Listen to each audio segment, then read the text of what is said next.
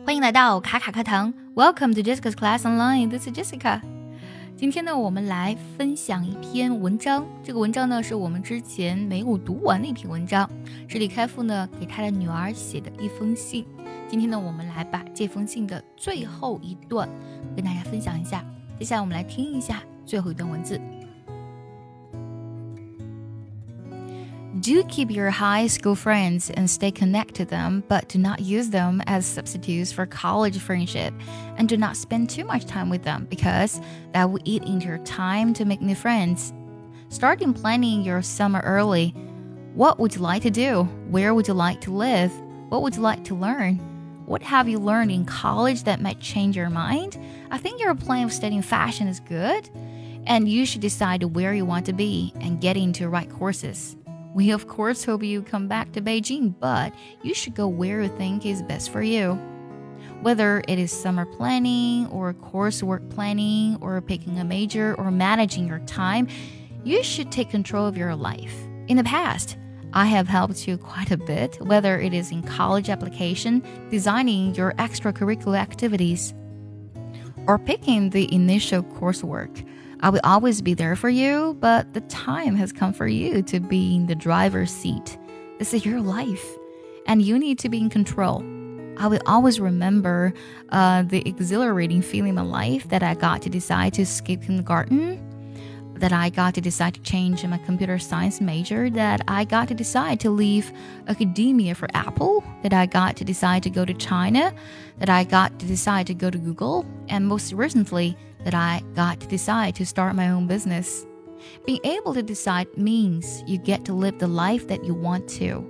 Life is too short to live the life others do or others want you.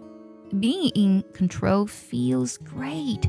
Try it and you'll love it. I told your mom I'm writing this letter and asked what she want me to say. She thought and said, just ask her to take care of herself. Simple but deeply caring.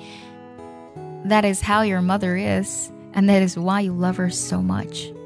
In this simple sentence is her hope that you will become independent in the way you take care of yourself, that you will remember to take care of medicine, that you will get enough sleep, that you will have a balanced diet, that you will get some exercise, and that you will go see a doctor whenever you don't feel good. An ancient Chinese proverb says that the most important thing to be nice to your parents is to take care of yourself. This is because your parents love you so much, and that if you're well, they will have comfort.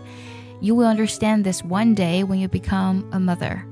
But in the meantime, please listen to your mother and take care of yourself. College is the four years where you have the greatest amount of free time, the first chance to be independent, the most flexibility to change, the lowest risk for making mistakes.